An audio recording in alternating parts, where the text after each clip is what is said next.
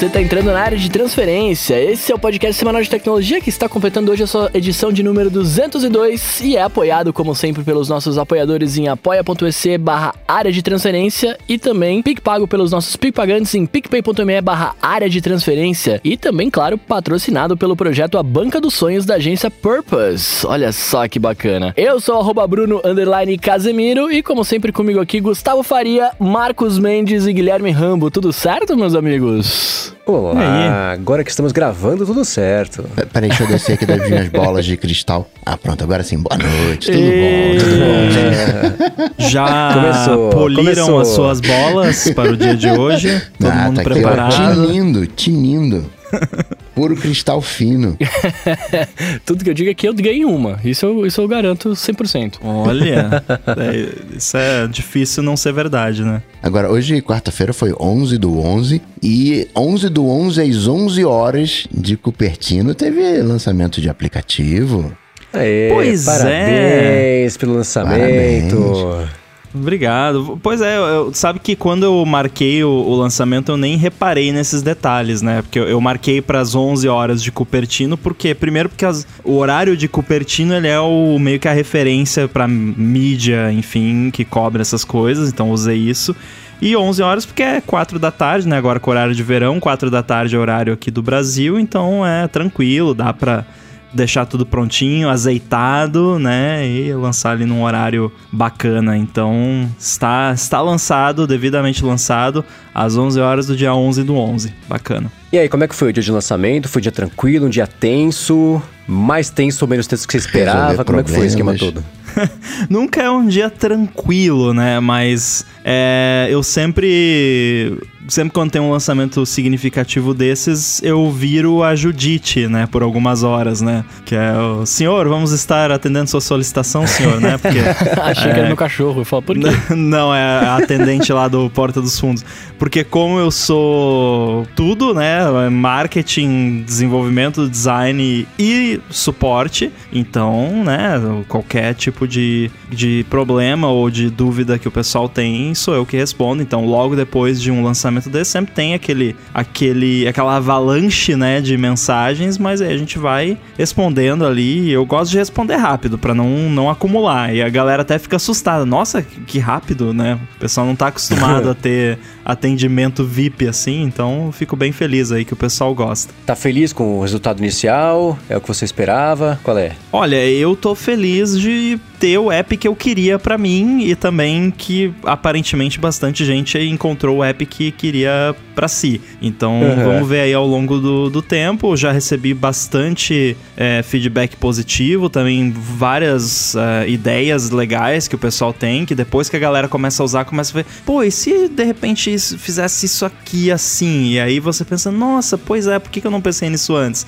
Então é, é, é, isso é muito legal, porque embora tenha tido um, um uma fase beta bem, bem longa e com bastante gente, nunca se compara você de fato botar a parada no ar para muita gente e todo mundo começar a usar e ver, né, o que que poderia ser diferente para se adequar mais ao seu workflow. Muito e bom, alguém comprou bom. a chave de um milhão de dólares que você pôs lá, a chave temporária, ou ninguém se habilitou?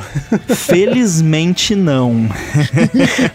Felizmente não. Pra quem é, não sabe. porque durante o beta teve um, um, é porque o beta ele usava um, uma, um tipo de licenciamento diferente da versão final do app, até para poder ir testando já o sistema de licença sem precisar a galera que tá no beta comprar, porque, né, se você tá no beta, você não precisa comprar pra estar tá no beta, né? Meio estranho. Uhum. Então, é, foi feito dessa forma, só que no começo eu usava o sistema do pedal mesmo, então a janelinha que abria tinha uma opção lá de comprar o app, o que no app final nem tem, só tem o link para você ir no site comprar.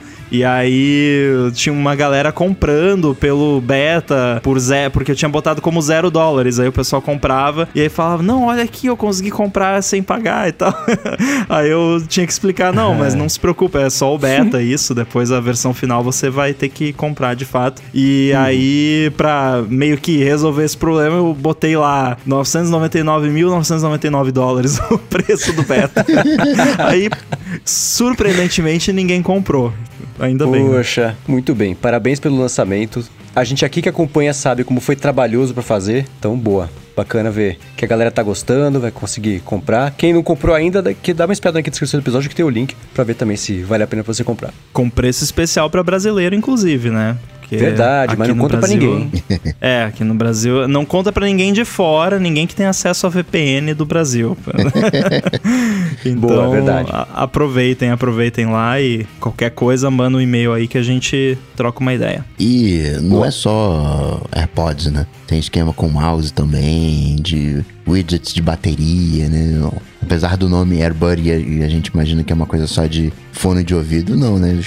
Espalha as perninhas, né? Um pouquinho mais. Legal, bacana. É, eu vou expandindo ele. A, a ideia é que cada vez mais seja um companheiro para tudo, tudo que for wireless na sua vida em relação ao seu Mac, não só AirPods. Claro que os AirPods continuam sendo foco, mas a gente vai expandindo. E eu fiquei muito até surpreso, de certa forma, e feliz também que eu recebi um, um feedback de um usuário que tem um Mighty Mouse sem fio. Vocês lembram? Nossa, eu nem lembrava que existia Mighty Mouse sem fio e o cara tem e funciona com o AirBuddy 2. Tá aí uma coisa que eu não testei, mas funciona. Caramba, velho.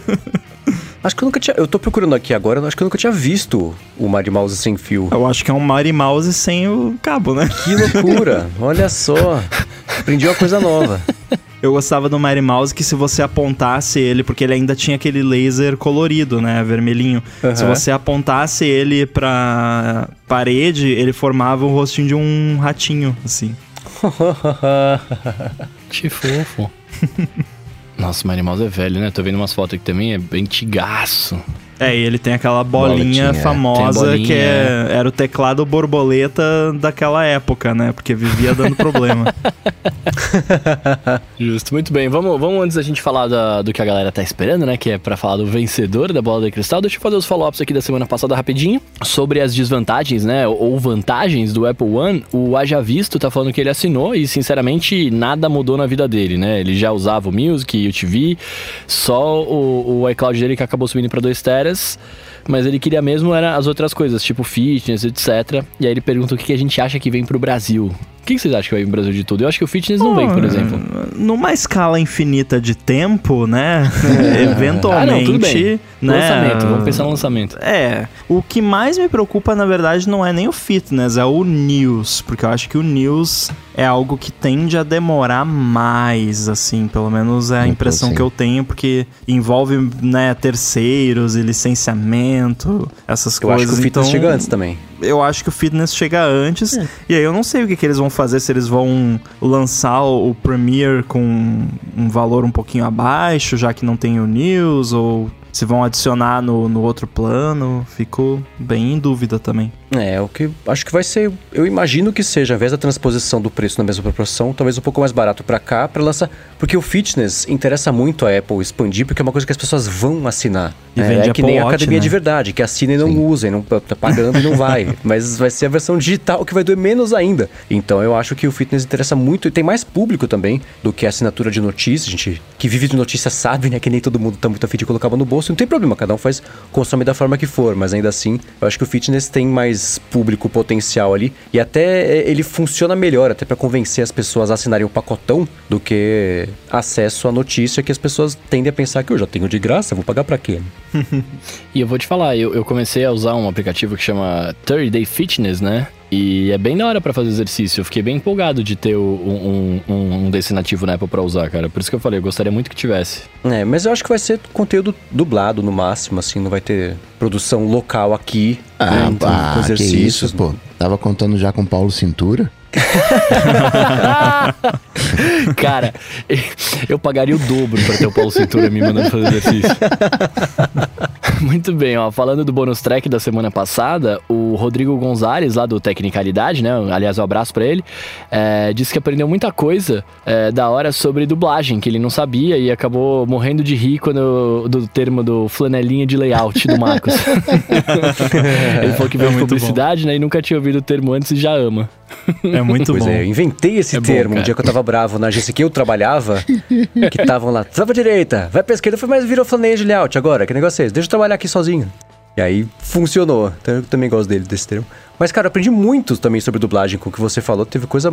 Aquele negócio de você ter que casar. Pra quem não sabe do que a gente tá falando, porque tem gente que faz isso, né? Começa a tocar a musiquinha do, do final do DT, desliga, troca de, de, de podcast. Quem Pois fica é. um pouquinho a mais, escuta sempre o bonus track, uma conversa que a gente tem aqui, ou antes ou depois da gravação, que não tem nada a ver de fato com os temas do episódio, mas ainda assim a gente vale a pena, acha que vale a pena co- é, compartilhar com todo mundo. Então, o que o Bruno comentou semana passada, vai lá e escuta se você não escutou, que você vai aprender coisas bacanas e interessantes aí sobre o dia a dia e os perrengues e algumas penteirações de clientes ali da dublagem e por tabela também de publicidade. A gente ama nossos trabalhos, ninguém tá reclamando, só pra deixar bem claro aqui, né? Tem que. Muito bem, meus amigos. Follow-ups passados, vamos falar agora do nosso prêmio Bola de Cristal. Eu, eu, eu quero dizer que eu, eu, eu sei que eu não ganhei, tá? Eu vou, já vou me tirar da equação aqui, porque todo mundo sabe que eu não ganhei. Mas eu fiz um ponto, né? Isso eu tô, eu tô muito feliz com isso.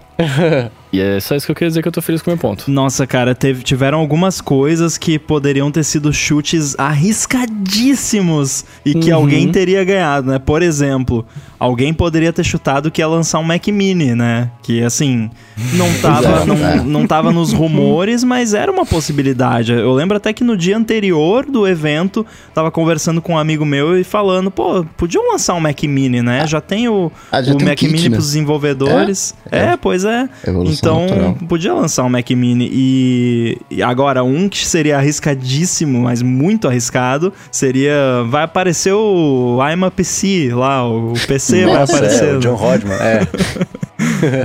Então tá, ó, antes da gente começar a falar do antes já começaram a falar aí um pouquinho, né? Mas antes da gente começar a falar de fato, vamos fazer a nossa apuração aqui rapidones pra ver quem que levou a, a bola de cristal de- desse, desse terceiro evento da, da Apple aqui. Que aliás, que aliás, desculpa, eu falei que não ia falar, mas cara, o Tim Cook falou assim: esse foi o nosso terceiro evento em um ano, uau, não sei o que. Eu falei, mano, você tá brincando, né? Você dividiu, você dividiu tua apresentação em três, é isso que você fez, tá ligado? Não foi o terceiro evento, pô. Botou mas, água no feijão pra render, né? É, é, foi, foi exatamente isso que ele fez, tá ligado? E esse último ainda foi só Mas, 45 minutinhos, né? Foi só. Nem foi. Foi, foi quase um trailer o- essa apresentação. Eu achei ótimo. A terça-feira foi corrida pra caramba. Falei, que bom que meia Eu adorei ainda. também, né? Eu gostei também, mas eu vou te- eu, eu vi depois, né? Não consegui ver na hora. E aí, quando eu fui ver o vídeo que tinha assim 49 minutos, eu falei, Ih, mano, não vai ter nada aí. Vai ser só. Vai ser só mais do mesmo. Já não tô mais tão feliz. Aí falei, perdi, o Mendes também perdeu. É isso. Mas tudo bem. Então vamos lá, ó. O Coca falou na, na- na- no primeiro chute dele que teríamos um MacBook de 12 polegadas com ARM. Não, não, não. Falei o MacBook de entrada. Vocês que entenderam 12 polegadas aí, me induziram ao erro, porque eu era de 13 e fala de 12. Para a Aí, contagem, para a contagem. Ai, ai, ai, ai, ai. Stop the count. Eu fui, fui Não, claro. de eu Praia até- Nevada vai ficar difícil isso. Eu até falei assim, não, é de entrada, que eu não sei se vai ser 12, 13, se vai ser Air, se vai ser MacBook. Já estão querendo roubar meu ponto aí. Aí, aí vieram com aquele Não, mas nós não, estabelecemos aqui um, um range de. É, que era de, polegadas. 11.5 até 12.5. É, querendo Pô, roubar meu ponto. Então me 12.9. garfando aí, eu tô me garfando aí. Você tá reclamando aí por causa de ponto .4 polegadas aí. Bom, beleza. É, depois o Coca falou que a gente teria uma variação do A14, né? Ou, ou um A15, um A16, também foi, foi o M1, né? Na verdade. Então acho que esse ponto, esse ponto vale ou não vale? Vale, ele é um A14. O, o Ananda Tech pegou, fez o raio-x, tem o Firestorm, tem. Não, é um A14 aquilo ali. Só não se chama né, E A14. por que, que é chamado de M1 então? Ah, não, é porque o de- Coca falou o seguinte: o o Coca falou que não seria o A14, que seria outro chip, Uma variação. uma variação do A14. Tá. E aí eu lembro que eu até comentei, então, então não vai chamar A14, vai ser, sei lá, 14Z, 14X, Y, whatever. E, e é, de fato é, é um M1, né? E não é o A14, é um. Uma variação. monstruosidade ali. Aí depois a gente conversa mais um pouquinho sobre o que isso significa, mas o, o Coca ganha esse ponto sim. Isso significa que é irado, é isso que significa. Eu tô muito feliz com É, isso. é irado, é. É. O M é de mó legal. M de uma...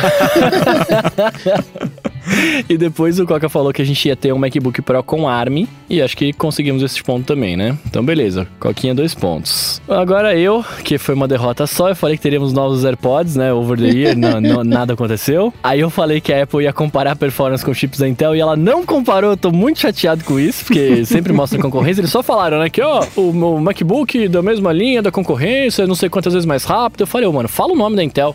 Mas aí depois, como eles acabaram não mencionando a Intel no evento, eu ganhei um pontinho, vai. né? que eu fui ali só pra não zerar, que a gente tem que às vezes, né, pensar nessa tática também. O Rambo falou que a gente não ia ter mudança de design nos novos Macs, né? E, e de fato não tivemos. Então, posso, posso comentar? E, Ah, Não, não, não e- pode não, não pode não.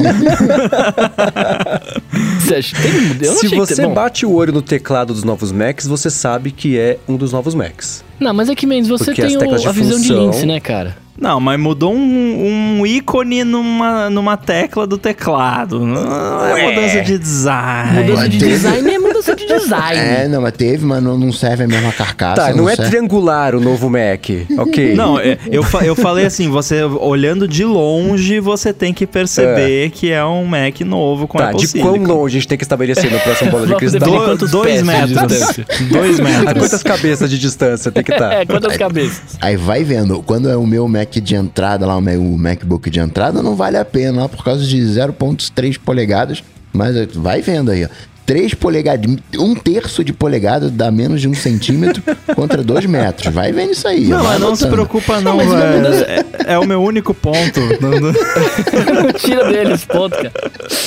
Mas, ó, ó, porque vamos lá, mudança de design seria um bezel menor, né? Sei lá, um, um Cor teclado diferente, um, um a maçã maior. retroiluminada, É. qualquer coisa. Então tá bom. Você bate o olho ali, é um MacBook.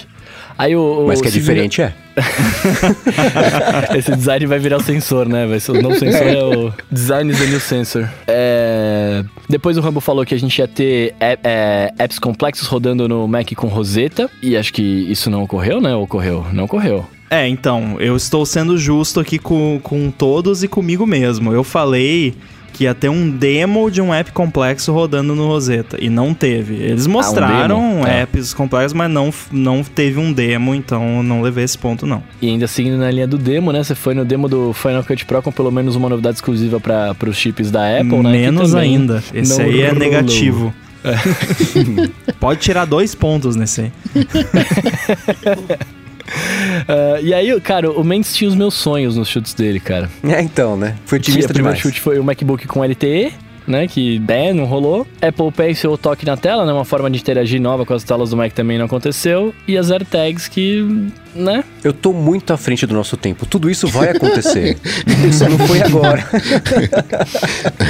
a É DT300 você a gente e o conversa. Mingão, né? Você e o Mingão aí, sempre à frente do seu tempo. O Mingão agora já tá soltando rumor de iPhone 13. Ah, é, pois é. Mas é, então. Tudo isso vai acontecer, mas não agora. Em algum momento vai, né? Ó eu, quero, ó, eu quero deixar claro que essa foi a bola de cristal mais derrotada que a gente já teve, cara. Foi- essa foi derrota. Só tem um xizinho aqui, né? De, de, de- ponto fora Só aqui na avaliação. tem xizinho, cara. Só tem xizinho. Que coisa triste. Mas tudo bem, porque Se for né, uma derrota, eu ganhei, então, é isso?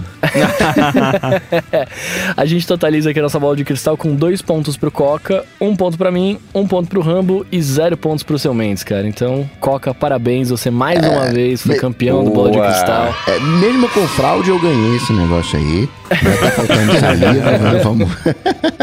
obrigado, obrigado. Boa. Muito bem, muito bem. Então vamos, vamos, então vamos, agora já que a gente falou da bola de vamos começar falando do evento, né? Todo mundo obviamente viu. E aí, primeiras impressões da parada, o que, que vocês acharam? Eu fiquei empolgadíssimo com aqueles números. Tão empolgado que desconfiei, né? Porque na minha expectativa, assim, tudo que eu tava esperando era um M1, seja qual for o. Agora que a gente sabe, né? Mas qual fosse o chip, ali com uns 50% ali no máximo de performance, né? co- Comparado com o antigo. E aí a Apple vai e me apresenta: olha, não, é, tem. Ela falou cinco vezes, não foi no, no primeiro caso? Então. Acho que teve um que foi seis até. É, então ó, vai ter 700%. Pera, eu tava esperando 50%. Aí vem 700%. É, por que, que você arranjou aí, né? Eu fiquei com uma pulga atrás da orelha. Depois ela vai detalhando os números, né? Fala dos transistores. O, tem 30, e- 35% a mais transistores do que o A14. Então você já vê que não vai dar os 700%, vai dar menos. E agora, né, o, tá se falando aí algo um, um pouco vira acima do MacBook Pro do ano passado, o que pode sim mudar o jogo, né? Ultrapassa ali os 50%, mas não é os 700%. Mas ainda assim eu adorei aquilo que, que via junção, né? Pega, pegar todas as pecinhas, colocar num, num único chip. O esquema da memória, não ter mais memória para lá e para cá. Claro que a gente vai descobrir uma série de. né, E a gente já tá descobrindo uma série de detalhezinhos no chip com o passar do tempo. Ó, só vai até 16. Você quer mais de 16 GB de memória RAM? É, é, vai ter que pegar um Intel. Mas eu achei sensacional. É, né? Espera, mas daqui a É, pouco. tem, é, te- tem. Tem algumas coisas assim que. por- Porque assim, é, toda. E aí agora é o momento que todo mundo vai falar que eu sou fanboy da Apple e que não sei mais o que. Mas todo, todo anúncio da Apple, as pessoas ficam desesperadas pra achar qual. o que, que elas podem criticar, né? e aí, no, no caso desse, eu vi manchete que a, a memória RAM agora é soldada na placa-mãe, que absurdo, onde é que já Agora, se... desde quando? Gente, já era Pois é. assim. Pra, acho que o único Mac que a memória RAM não é soldada na placa-mãe é o Mac Pro. E, e tá, é, alguns Macs antigos, iMacs mais antigos e tal. Mas é, o pessoal tá cobrindo isso como se fosse novidade. Não tô falando que eu acho certo, eu acho bom necessariamente, mas o pessoal cobre isso como sendo uma novidade. Não é, já faz muito, Muito tempo. tempo. O meu MacBook Pro de 16 polegadas Intel, que tá na minha frente agora, estou usando para gravar isso, tem a memória soldada na placa-mãe. 16 GB de memória, diga-se de passagem, que eu uso, nunca senti falta. Esses dias aqui eu tava rodando Slack, After Effects, Xcode, Sketch, Docker, tudo ao mesmo tempo. Não senti falta de, de mais memória RAM. Claro que tem alguns workflows que realmente exigem mais do que isso, mas assim, para enorme maioria das pessoas, os 16 GB vão dar conta do recado. E também uma coisa que a gente. Duas coisas, na verdade, que o pessoal esquece quando se refere a, a, a esses novos chips da Apple é que, primeiro, não é um chip, né? É um System on a Chip, né? É um sistema integrado de Neural Engine, GPU, CPU, memória, Memória, né? controlador de performance, Secure Enclave, um monte de chips, né, em um pacotinho só ali que fazem o seu trabalho em conjunto e também que agora a gente tá voltando pra era PowerPC de certa forma, porque naquela época o pessoal comparar, tentava muito comparar PowerPC, né, os Macs com os PCs da época e sempre o Mac sempre parecia inferior, né? Não, mas o Mac só tem não sei quantos gigahertz, não sei quantos gigabytes, não sei o que, mas quando você ia de fato botar o negócio à prova na prática, era melhor, era mais rápido, mesmo os números sendo menos favoráveis. Então acho que a gente tá voltando um pouco a isso agora, se bem que pelos benchmarks aí que andaram saindo, né, se é que dá pra confiar neles, vamos ver depois que de fato estiver na mão da galera. É 3.2 GHz aí no, no single core do, do MacBook Air e o MacBook Air parece tá batendo já o MacBook Pro topo de linha que é o de 16 polegadas, então assim, eu, eu não, na verdade eu não olho pra números, é, o pessoal tem falado muito recentemente no negócio de, não, mas o carregador tal do MagSafe é 20 watts, é 15, é 12. não Gente, eu não dou a mínima pra isso. Vai carregar o meu celular rápido? Vai, então tá bom. Se é 14 Exatamente. ou 16 watts, eu não me importo. Então a mesma coisa, se o meu projeto no Xcode aqui compilar duas vezes mais rápido, vai ser muito bom pra mim e eu vou ficar muito feliz. E vou fazer esse teste e eu conto aqui depois que eu fizer, assim que possível. O- a galera, Ramo, podia criticar que agora a memória é soldada no chip, não na placa, né? É. Tá só? Agora soldou na- no, no shape aqui o, o- o negócio. Eu, eu gostei. Isso assim. explica, inclusive, por que, que eles não anunciaram os, os Macs mais topo de linha, né? Eles começaram com os Macs de entrada. É justamente porque provavelmente eles estão trabalhando numa outra arquitetura com um M1X ou já um M2 que vai ter mais Thunderbolt, vai ter possibilitar mais memória. Talvez ele vai ter ali memória embutida no chip que nem esse, mas vai permitir também memória adicional fora do chip para conseguir adicionar mais memória a um custo mais baixo. Então isso aí a gente vai ter que acompanhar, né? Esperar o ano que vem. Então para quem realmente precisa, ah, eu preciso de seis portas Thunderbolt no meu Mac, senão não rola, não é para você, vai ter que esperar. Ah, eu preciso de 64 GB de RAM, senão não consigo fazer meu trabalho. Tem que esperar. Tem um, uma coisa aí que você tá falando de Thunderbolt, tem uma teoria, porque nesses MacBooks você conseguia espetar dois displays, dois monitores externos. Agora você só consegue espetar um.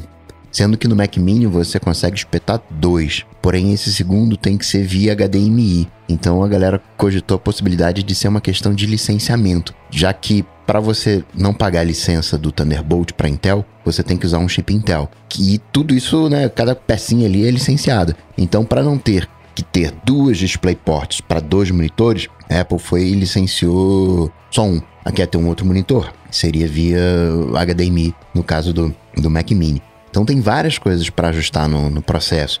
Ele não aceita GPU externa, porque é outro. É, a, a, memória mudou completamente a arquitetura, né? Já não é mais compatível com o que se tinha. Então tem uma série de ajustezinhos, né, serem feitos nessa nova linha. Se a gente for olhar para aquele usuário mais mais pro. É, e é por isso que eles ainda mantêm a linha Intel disponível, né? Sim, Inclusive o MacBook Pro, ele ainda está disponível a versão Intel, o Mac Mini também. Acho que o MacBook Air é o único que não. O MacBook Air ele mudou de vez e mas o MacBook Air é um Mac de entrada que quem usava o MacBook Air Intel vai usar o, o Apple Silicon de boa, sem problema fácil, nenhum. Fácil, é. é e, e me, muito melhor, né? Obviamente. É, Eu gosto mas... muito do Air, cara. É, eu também acho o form factor bem bacana. É, mas é isso aí, é, é questão de prioridades e, e, possibilidades também, né? A gente tá em 2020, eles conseguiram lançar três modelos, né, de, de Mac com essa arquitetura totalmente nova. E é aquela coisa, os outros continuam disponíveis, provavelmente ainda vai até ter atualização de alguns desses Macs Intel, e ninguém é obrigado a comprar, né? Se o, o Mac com Apple Silicon não te atende atualmente, não precisa comprar, né? Continua no Intel aí, seja feliz. Tem um, uma coisa, é, quando a Apple, a primeira vez que a Apple usou, se eu não me engano, foi no iPad, no A7, que falou, ah, esse aqui é um chip desktop class, né? Com pegada de desktop. E a Apple veio perseguindo isso. E com o A14, foi a primeira vez que, na força bruta, né, ainda que isso não reflita em, em performance necessariamente no mundo real, mas naquela força bruta, no número frio, o A14 foi o primeiro que superou o top de linha da Intel. E agora o M14 surra de tapete no, na Intel. Então, M1. É, verdade, o M1. O, que aliás só vai até o M6, né? Porque o M7 a gente já tem, né? Ele é um, um compressadorzinho de fazer conta do iPhone 5S. E... Não, mas isso aí eles uh, reapropriam o nome, não tem problema. Finge que não existiu, é. é. E então, hoje, olhando né, a, a cadeia de crescimento, o M1 chega no ponto justo, né? Hoje não faria o menor sentido, com tendo o A14, não faria o menor sentido você ter um chip Intel dentro de um, um Mac, né? Hoje, a, a, Apple tem uma tecnologia melhor e mais rápida hoje. O que me empolga desse chip, na verdade, é uma coisa que. Eu, eu, essa é uma parte da tecnologia que eu não conheço muito a fundo. Eu acompanho meio de orelhada assim, falo com muita empolgação, porque eu sei que isso significa uma coisa muito bacana, apesar de não entender aquela parte mais profunda. Por exemplo, esse negócio dele ter essa arquitetura das memórias tudo integrado ali. Eu entendo 100% que isso vai deixar mais rápido, acesso a, a cada elemento de forma independente ou conjunta é, é, mais eficiente, é mais rápido, possibilita coisas bacanas. Então eu fico pensando assim, que esse o M3 ele vai ser completamente diferente, 30 vezes mais eficiente para tudo do que o M1. E aí sim, esse que vai estar tá ali na linha completa, a Apple vai assistir até talvez mais, mais à vontade para de fato matar mais produtos, que nem ela está fazendo é, com o Air agora, que, que vocês comentaram que. Não tinha visto que não, tinha não existe mais a, o, o Air Intel, mas enfim. É, então eu acho. Eu, eu, fico empolgado com as possibilidades que esse chip é, é, é tá trazendo agora para para toda a evolução de, de, de, do mercado inteiro de computadores, claro, é, falando da Apple, mas é, é, é, louco ver como até no próprio evento, né, ela falando sobre 16, quanto que era? 16 bilhões de transistores, as pessoas falam, puxa, não faço ideia do que significa, mas tudo bem, aposto mas que é, é bastante, hora, 16 né? bilhões, incrível. É, é um número bonito de falar, né? é, então, né, enche os olhos, enche a boca, posso fazer um exercício aqui de é, ampliar um pouco a, a, o conhecimento disso para uma, uma forma mais simples de entender, talvez. Que assim, por Eu exemplo, quero. essa questão. Valeu. Essa questão da memória que o, que o Marcos comentou. É, o que, que acontece? Geralmente, no- no- nos computadores, na maioria deles, você tem o processador, que é um chipzinho ali na placa, e você tem a memória, que é como se fosse um outro computador. É uma parada que fica lá no outro lado lá da placa, que tem um monte de fiozinho ali que liga um no outro, e aí toda vez que o seu processador precisa ler memória ou escrever memória, então quando você vai abrir uma janela num programa ou, ou salvar alguma coisa ali ou fazer algum processamento que exige memória, ele vai tá fazendo essa, né, o carrinho vai estar andando ali na rodovia, daí tem que ir até lá do outro lado, voltar, e aí vai de novo e volta. É, e aí você pensa uma rodovia ali de, de seis pistas, sei lá, uma coisa assim. E aí, quando você pega esse System on a Chip, que é tudo integrado no mesmo lugar, não tem mais isso, né? Porque isso é muito rápido. O, o chip, o processador consegue ler e escrever memória muito rápido mesmo, a memória sendo lá do outro lado com um monte de fiozinho e a memória sendo outro computador. Agora, quando o chip é tudo uma coisa só, é muito mais rápido. É muito mais rápido, tipo, e eu tô inventando esses números aqui, tá? Mas só pra ter uma ideia de escala. É tipo, sei lá, de 100 nanosegundos cai pra 40. Não, não sei, tô inventando um número aqui. São diferenças mínimas, mas isso são operações que acontecem bilhões de vezes por segundo. Então, qualquer hum, nanosegundo que você economiza ali de, de qualquer coisa é fantástico e, e deixa tudo mais rápido e mais, po- posso dizer, talvez, azeitado. Alô, Sim. Coca. É, então, isso faz diferença.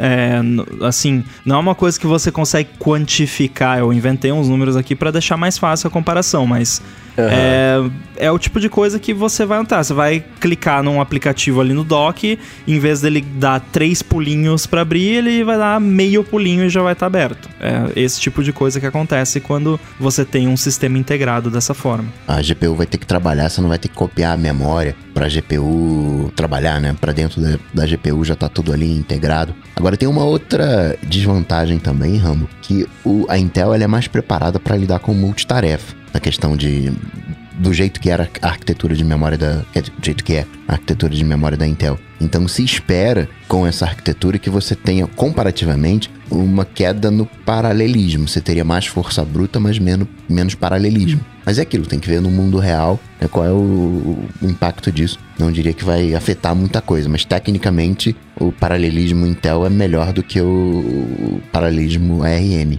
O que é irônico, É, porque a Intel não consegue fazer mais uma coisa ao mesmo tempo, aparentemente, né? mais tempo, inclusive. Mas se você aumenta a eficiência também, o paralelismo também não é tão mais importante, né? Porque se você tá conseguindo fazer as coisas mais rápido, você consegue fazer uma de cada vez só e, e ainda assim ser competitivo com quem que faz mais de uma ao mesmo tempo, só que mais devagar. É, exatamente. O paralelismo ele é muito relativo e o, o Grand Central Dispatch, que é o sistema de paralelismo da Apple, é muito avançado e é tunado em cada device para seguir uma determinada. Por exemplo, nós desenvolvedores, quando a gente cria um aplicativo, a gente fala para o sistema: ó, eu vou criar essa tarefinha aqui, isso aqui é de baixa prioridade, então isso aqui não precisa rodar agora. Então, se demorar. E o agora, de novo, são escalas micro, né? Então é tipo, o agora é tipo, ah, daqui 200 milissegundos tá bom. Aí você bota lá e o, você não fala isso, mas você diz, ah, isso é baixa prioridade. O sistema vai pegar e vai fazer o quê? Vai botar num desses núcleos de baixo consumo de energia, por exemplo. Ah, isso aqui é baixa prioridade? Joga pra lá. E o que, que ele consegue fazer no, no sistema de alta performance? Ele consegue fazer paralelismo sem usar os núcleos, né? Então, ah, você tem quatro núcleos de alta performance, mas eu consigo, entre aspas, porque não é, mas entre aspas, rodar três coisas ao mesmo tempo em um núcleo. Que não tá rodando ao mesmo tempo, mas ele troca tão rápido de uma coisa para outra que na prática o efeito é o mesmo, né? Então é esse tipo de coisa que a Apple consegue fazer com essa otimização que eles têm do, dos eh, processadores e também graças a essa integração vertical entre o sistema, as APIs que os programadores usam e o processador, né? Então, é, é, o, é, o, é, a Apple adora falar isso, mas é o tipo de coisa que só a Apple consegue fazer mesmo, porque eles vêm já há muitos anos, quase uma década, treinando os desenvolvedores para usarem essas APIs, para fazerem o software dessa forma. Não que todos os desenvolvedores sigam essas recomendações, né? Mas, assim, quem segue vai se beneficiar muito bem. Eu já tive aí benchmarks maravilhosos do Fusion Cast, por exemplo, rodando no Apple Silicon, não no M1, no, no A12Z lá, então no M1 vai ser ainda melhor. Então, quem, quem segue aí as recomendações da Apple, e eu espero que a própria Apple no sistema operacional e nos aplicativos siga, vai ter benefícios de estar tá rodando no Apple Silicon. É, duas coisas que são bem promissoras e é que aí sim é esse negócio de que só ela vai conseguir fazer porque agora ela controla todo o parquinho é a parte de da Neural Engine e a parte de até o processamento de imagem avançado lá, que inclusive, especialmente no MacBook Air, né? Ah, a câmera ainda é uma porcaria, mas ainda o é chip permite que a imagem seja pós-processada do jeito melhor, economiza na câmera e gasta no chip porque já tá lá mesmo, né? Então acho que esses são os dois únicos, os dois não únicos, mas os principais é, é, é, recursos ou as principais coisas que o processador vai conseguir oferecer que vão dar um diferencial enorme no dia a dia, em tarefas, abrir possibilidades novas, especialmente o Neural Engine, que é uma coisa que todo tipo de aplicação vai conseguir puxar um pouquinho e se beneficiar com isso, e vai saber o que, que vai ser inventado, possibilitado por causa disso daqui a 2, 3, 5, 10 anos com a evolução do processador e da própria tecnologia também de, de interpretação e aprendizagem. Então, acho que essas são as duas coisas que, que vão fazer mesmo a diferença, assim, é de, de tirar é, a, a rodinha da bicicleta, assim, e virar uma moto e vambora. Então, porque de resto, ah, GPU, CPU, ok. GPU a gente sabe que Apple e, e a parte gráfica é, é. Tudo bem que, especialmente de jogo, né? Uma coisa que sempre deixou me a desejar, sei lá. Tudo bem que a GPU não é só para isso. Mas ainda assim, todo o resto é meio carne de vaca. O processo de fabricação de 5 nanômetros, todo mundo vai chegar lá mais cedo ou mais tarde. É, a parte de, de, de criptografia, todo mundo vai chegar lá mais cedo ou mais tarde. Mas isso de você aliar um hardware que é de, de, de topo de linha ou de, de, avançado, junto com a parte neural e a parte de processamento de imagem, especialmente para quem trabalha com isso, vai dar para dar passos larguíssimos aí que não daria para dar se a Apple estivesse ainda acorrentada ao jeito estabanado que a Intel trabalha, que antes era o TikTok, agora tique tropeço, cai, rola, cai de cara no chão, levanta, cai na marginal com o monociclo, levanta de novo. Hum. Então é uma coisa meio. Era meio estabanado. Então acho que isso aí vai ser. É, é, aí sim vai começar a liberdade criativa e de desenvolvimento e até de evolução do hardware e, e, do software colado nisso. O que eu achei irado desse lance da evolução era, era a galera no vídeo, né? Que eles mostravam o vídeo dos desenvolvedores lá, etc. É, a galera se espantando com, com, com a velocidade e com o fato de, tipo, eles estarem faz, fazendo bastante coisa e não tá. O, o MacBook não tá cantando com o, process, com o, o, o, ventilador, etc. Isso achei bem legal também. É, então, né? Um dos meus chutes que não foram chute semana passada é que assumi a ventoinha, assumi do MacBook Air. Eu sempre acertei um chute que eu não dei, aparentemente. vamos então, vamos, vamos, falar dos MacBooks agora, então? Vamos. Antes de falar do, dos MacBooks, ah. eu só quero fazer um, um, comentário que ainda é dentro desse assunto do chip, já que a gente começou falando do chip. Aí pra gente ah. poder falar dos Macs sem entrar em detalhes tanto do chip, é que muita gente ficou em dúvida sobre qual é a diferença entre um, um Mac e o outro se todos usam o mesmo chip, né? Que é uma coisa que hoje em dia você tem ali o MacBook de 13, vai ter um Intel tal, que é diferente do Intel do, de 16 e por aí vai. Mas nesses Macs novos é tudo M1. A diferença tá na ventoinha e no corpo do Mac. E isso, por incrível que pareça, faz o chip virar outro chip, praticamente. Porque quando você exige mais do processador. Por exemplo, se você pegar um MacBook Air desses aí, você consegue editar um vídeo de 4K no Final Cut Pro, ao menos de acordo com a Apple. É... Quando você tiver lá há duas horas editando e botando efeito e coisa e tal, o que, que vai acontecer? O chip vai começar a esquentar.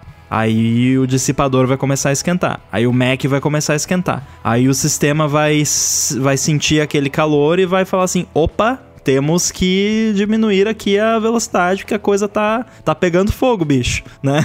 Então, é, essa é a diferença. Então, no seu MacBook Pro, o que, que o sistema vai fazer? Opa, tá ficando quente aqui, vou ligar a ventoinha. Ih, ficou mais quente, vou aumentar a velocidade da ventoinha. Aí, eventualmente, você vai ouvir a ventoinha, porque tem ventoinha, né? É, só que agora, no MacBook Pro, ele vai chegar no limite dele, mesmo com ventoinha, muito mais rápido do que no Mac Mini, que é uma caixa maior, embora ainda seja bem pequenininho, mas ele é uma caixa maior, tem mais volume, tem mais metal ali e tá plugado direto na tomada, então não precisa se preocupar com bateria. Então ele vai esquentar muito mais, vai ligar a ventoinha muito mais depois e vai conseguir dissipar muito mais calor com a ventoinha maior e com o corpo maior que ele tem. Por conta disso, é como se fosse outro chip. Por isso que os números que a Apple apresenta, embora todos eles tenham o mesmo processador, os números variam, porque o corpo varia e a, eles chamam de o, o perfil térmico do, da máquina uhum. varia.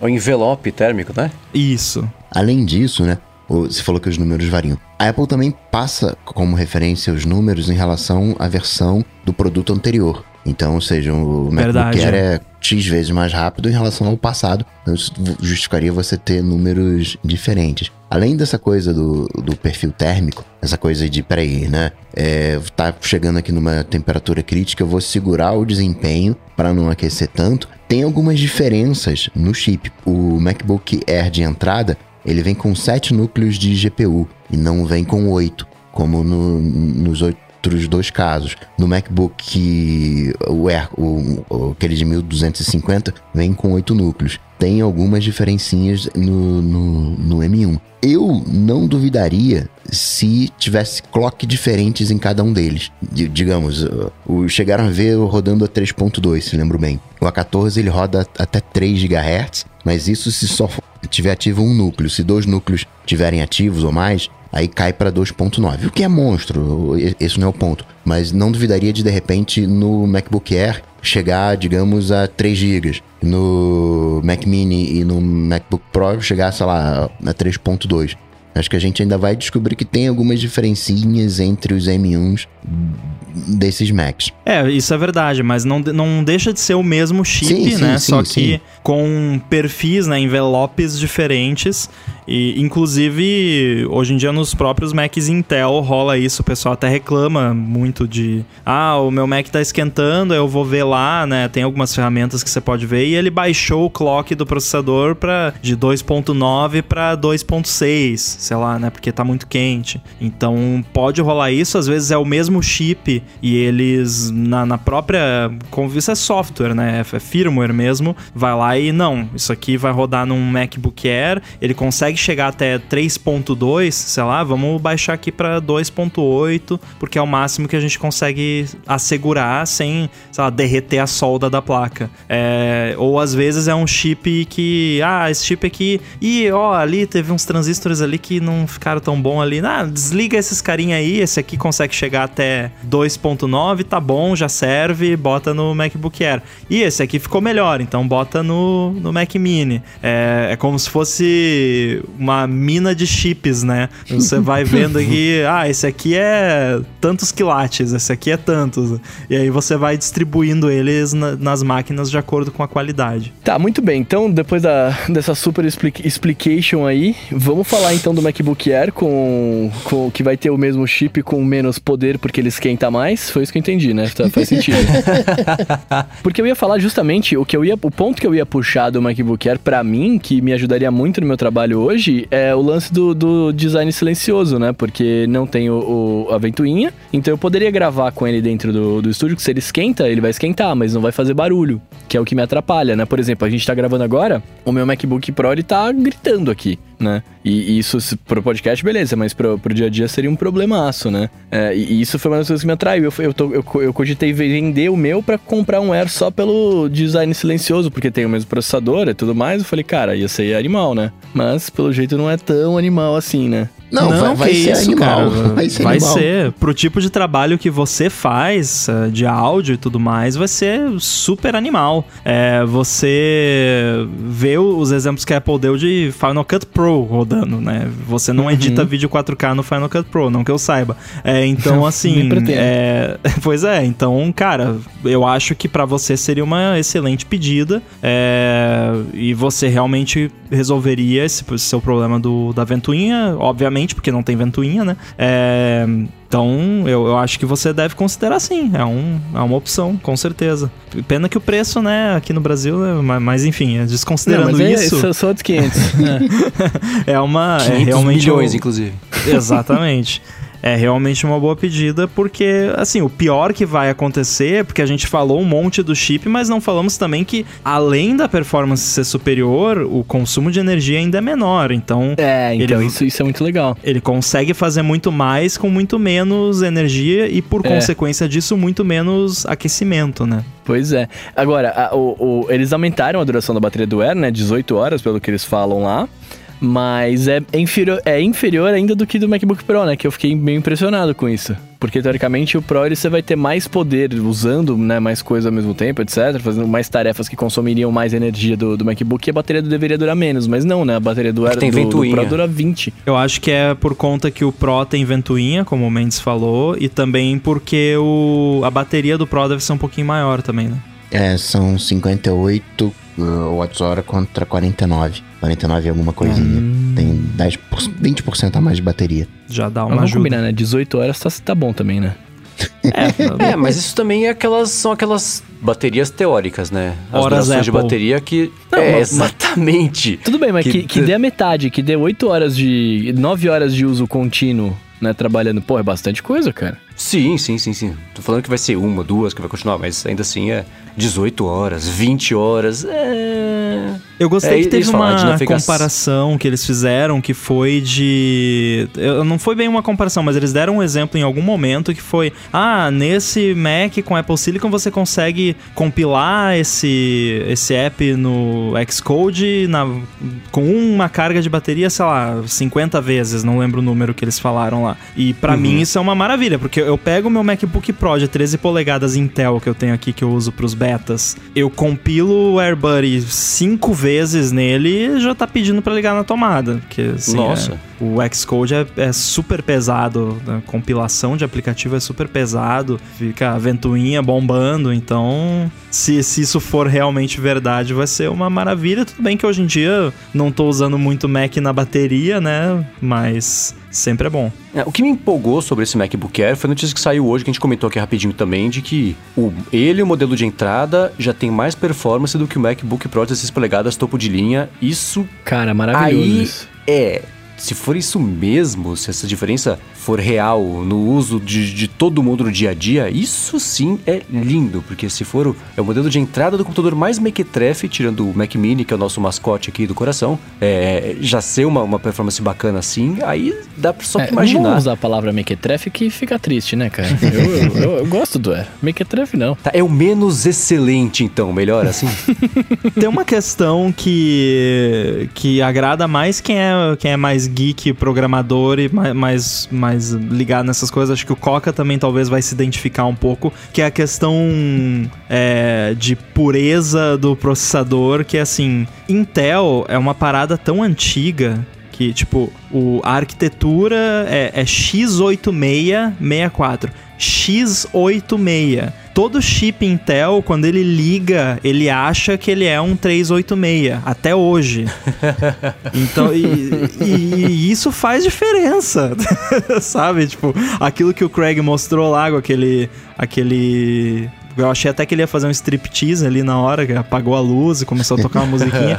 É, aquilo que ele mostrou de você abrir a tampa e o Mac acordar instantaneamente, isso também tá relacionado. Não é porque ah, a Apple nunca se deu o trabalho de fazer isso no Intel. Não, é porque não dava Dava. fazer no Intel, porque o Intel não aguenta fazer, entendeu? Porque Ele seu iPhone, você levanta ele, tá, o meu iPhone tá em, quando seu iPhone tá em cima da mesa com a tela desligada, é como um Mac, um Mac laptop com a tampa fechada. Ele tá dormindo. E você toca Uhum. na tela, ele instantaneamente liga. E o seu Mac não, você abre a tampa e ele fica, e ele fica. E às vezes ele não acorda, e às vezes ele dá kernel panic. Então, assim, é. São pequenas coisas, assim, coisas. Eu acho que o.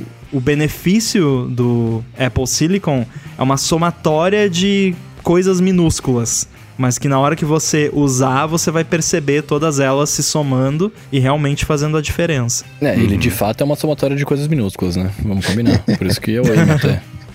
Minúsculos, é 5 nanômetros.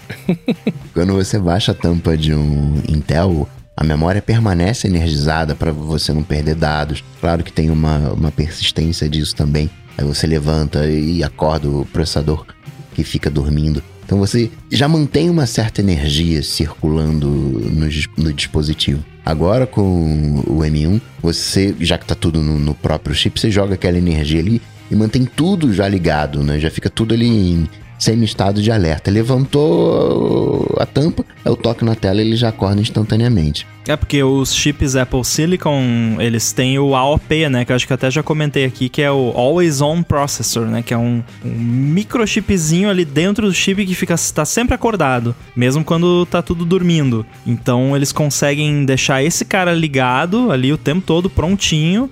E aí quando ele. Quando você levanta a tampa, ele dá um choquezinho ali no, no chip avisa ali. cara, faz né? a- ai, ai, né? E liga e.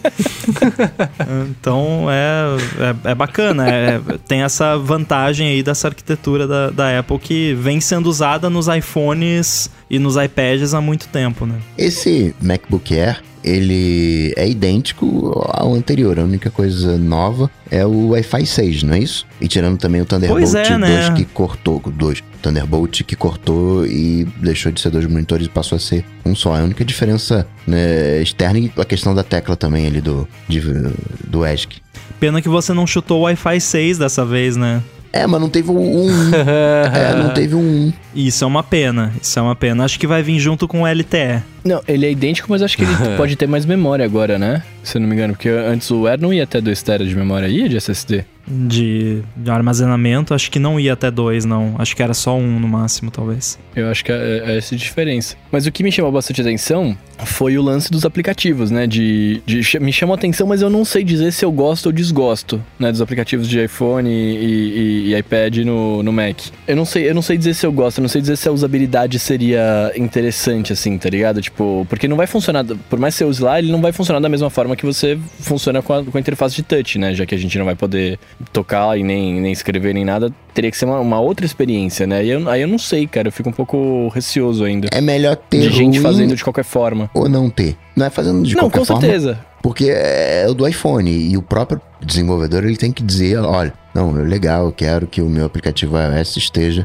dentro do, do Mac. Se é- né, quem não quiser não, não precisa colocar, né? Você tem o né, é uma coisa opcional. Mas acho que nesse caso entra aquela coisa, vai ser igual ou não? Talvez seja pior, talvez seja até muito pior. Mas é melhor ter um negocinho que você até sabe das limitações do que não ter, né? Não, É com verdade. certeza. É que eu só não queria que fosse igual é os aplicativos de iPhone no iPad. Saca? Que você aperta o, o- uma vez lá pra ele ficar maior, ficar esticadão. É só isso que eu não queria, tá ligado? Cara, eu acho que, é, assim, os aplicativos de iPad vão funcionar legal no, no Mac, acredito que. Claro que, né, é um aplicativo de touch que você vai estar usando com o mouse, então vai ter ali algumas é, coisinhas que não vão estar 100%, mas existem algumas coisas que os desenvolvedores podem fazer, mesmo sem adotar, né, o Catalyst, que seria criar uma versão, mesmo que ainda assim baseada no mesmo código, criar uma versão para Mac. Tem coisinhas que os desenvolvedores podem fazer para deixar a experiência melhor. Agora, eu quero compartilhar aqui, porque eu sei que deve ter muita gente curiosa pensando assim: pô, será que o app tal que eu uso vai estar disponível nessa brincadeira? E eu vou contar agora. Com exclusividade aqui no ADT, porque Oh. eu não vi isso sendo divulgado em lugar nenhum como descobrir se o aplicativo de iOS está disponível para Mac e Apple Silicon. Então, vamos lá. Primeiro, Você deixa eu explicar... 13 o- mil reais. Ó. Deixa eu explicar uh, como é que tá funcionando essa brincadeira. Basicamente assim, todo app de iOS por padrão, está disponível no Apple Silicon. Então, se o, desenvolvedor não precisa fazer nada, a Apple simplesmente falou: não, todos os apps da App Store de iOS estão automaticamente vão no dia que chegar lá o seu Mac Apple Silicon, vai estar tá lá o app. Se o desenvolvedor não quiser que o app fique na, na Mac App Store, o desenvolvedor tem que entrar lá no sistema lá e desmarcar um checkbox lá falando: não, não quero que apareça no, na Mac App Store, o meu aplicativo de iOS. É assim que funciona. Então, isso é importante por quê? Porque assim, se você seguir a dica que eu vou dar aqui agora e o app estiver constando como vai estar disponível no Mac App Store, não quer dizer que ele vai de fato estar. Pode ser que o desenvolvedor daqui no dia seguinte vá lá e desmarque essa opção e ele deixa de estar disponível. Então, só para deixar esse detalhe aqui. Mas já tem muito aplicativo que já saiu. Então, acho que quem queria mesmo sair já já saiu, né? Segundo aí, até o 95 Max soltou uma matéria a respeito. Vários apps como Facebook, Instagram, Pinterest, Snapchat, o WhatsApp, o uh, acho que YouTube também, vários apps que já ficaram de fora, por enquanto. Todo né? mundo que vive de propaganda, diga-se de é, passagem, não é uma exatamente. coincidência. então assim, isso é por enquanto, não quer dizer que vai ser para sempre, né? Eu acho que vai, mas não quer dizer que vai ser para sempre. É, agora, se você quiser saber, faz o seguinte: entra no Google e procura o nome do app App Store. Por exemplo, vamos pegar o Chib Studio como exemplo. Digita lá no Google Chib Studio App Store. Aí vai aparecer, até vou fazer aqui para eu não falar nada errado. Eu vou escrever aqui no Google Chib Studio App Store. Tutorial ao vivo no ADT. Aí eu abri vai aparecer o link. É, Chib Studio Avatar Maker on the App Store. Aí eu abri o link. Aí, quando você abre esse link, ele abre aquela página de preview da App Store. Se aparecer um botãozinho View in Mac App Store e tiver um bannerzinho em cima falando assim: Open the Mac App Store to buy and download apps, ou abra a App Store para baixar apps, quer dizer que esse app está disponível para Apple Silicon. Agora vamos pegar um uhum. exemplo de um app que não tá. Então vou procurar no Google aqui YouTube App Store. Vou abrir o, a página deles na App Store.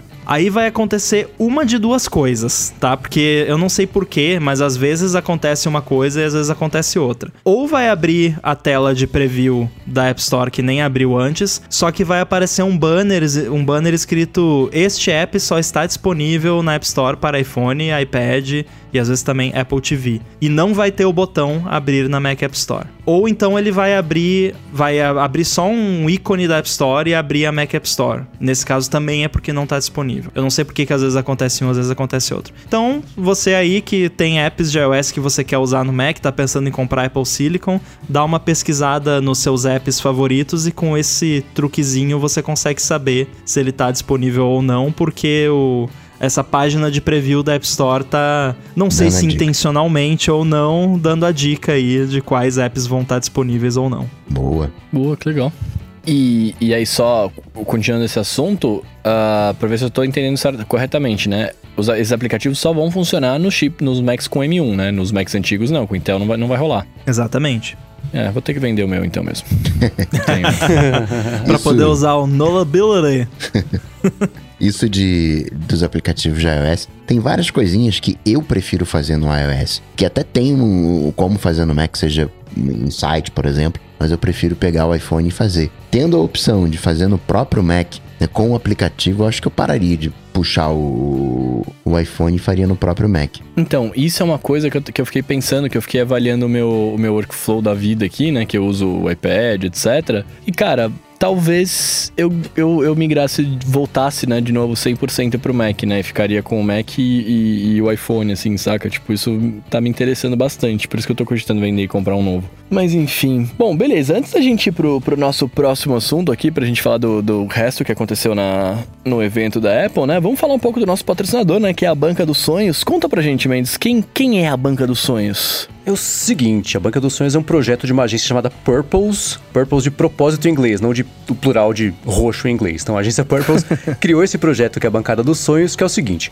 ela convidou as pessoas para mandarem as principais pautas ali, de melhorias das cidades dela, foco em São Paulo, Rio de Janeiro e Belo Horizonte, e com esses dados tabulados, estudados, analisados, a agência criou a Bancada dos Sonhos com basicamente três candidatos fictícios para cada uma dessas cidades. Então você tem o Thales de Belo Horizonte, a Joana de São Paulo e você tem a Clarice do Rio de Janeiro, só que com propostas de verdade, propostas reais, atendendo aos principais pedidos ali, os anseios de, de, de, cada morador dessa cidade com as propostas bacanas para tornar as cidades mais verdes, mais inclusivas e tudo mais. E eles criaram uma campanha de verdade para os candidatos fictícios. Então você tem, por exemplo, eles estão postando no Facebook, estão postando no Instagram, no Twitter também e no próprio site, que é o bancadadosonhos.com.br, as propostas dos candidatos. Fizeram jingles para os candidatos. Se você quiser escutar os jingles, conhecer os jingles, entra lá em bancadadosonhos.com.br ou da Mais Piada também, está aqui na descrição do episódio. O Instagram, o Facebook e o Twitter. Lá você também também consegue conferir, claro, as próprias propostas, né? Quem sabe eles falam assim: pega essas propostas né, dos candidatos fictícios com soluções reais, até manda para os políticos de verdade da sua cidade para ver se eles se inspiram e conseguem também é, é, é, trazer essa melhoria que todo mundo anseia aí dos principais problemas e questões e pautas a resolver na cidade. Então entra lá em bancadadosonhos.com.br ou acesse o Instagram, o Facebook ou o Twitter também para você conhecer melhor o projeto, escutar os jingles divertidíssimos também que eles criaram ali para Joana de São Paulo, para o Thales Belo Horizonte e Clarice do Rio de Janeiro. Muito obrigado, Bancada dos Sonhos e também, claro, a agência Purpose pelo patrocínio aqui do episódio de hoje do ADT. Valeu, Purpose. Valeu. Valeu. Muito bem, muito bem. Mac Mini, meus amigos. E aí, atualizado, é, gostaram? Corte. O Mac Mini é o Coca dos, dos Macs, né? todo mundo adora, todo mundo acha bonitinho. É né? o Mac mais fofo. Exatamente. Ele é a piada, mas quando mostra, fala, oh, como é bonitinho. É. E é engraçado, a gente tava comentando, você nem se entrou como bonus track, aqui no começo do, do episódio até, que ele era o Mac mais óbvio que sairia com o processador ARM, porque, porque ele já, já era, tem, né? basicamente, né? ele tava sendo... Já existia, né? O kit de transição era com ele, com o processador do iPad, mas ainda assim tava pronto, né? Era só trocar um chip pelo outro, não era isso, mas tipo isso. E, e, saiu ali o Mac Mini mais barato, né? Lá fora, claro, a gente sabe tudo isso. Então, 100 dólares mais barato lá fora, com essas melhorias. Esse tem ventoinha, assim como o MacBook Pro, mas com melhorias também bem bacanas. Eu ficaria impressionado se o Mac Mini já fosse mais rápido do que o MacBook Pro de 16 polegadas atual, mas ainda assim, fiquei contente de ver que o Mac Mini ainda é um produto da linha de produtos que a Apple oferece.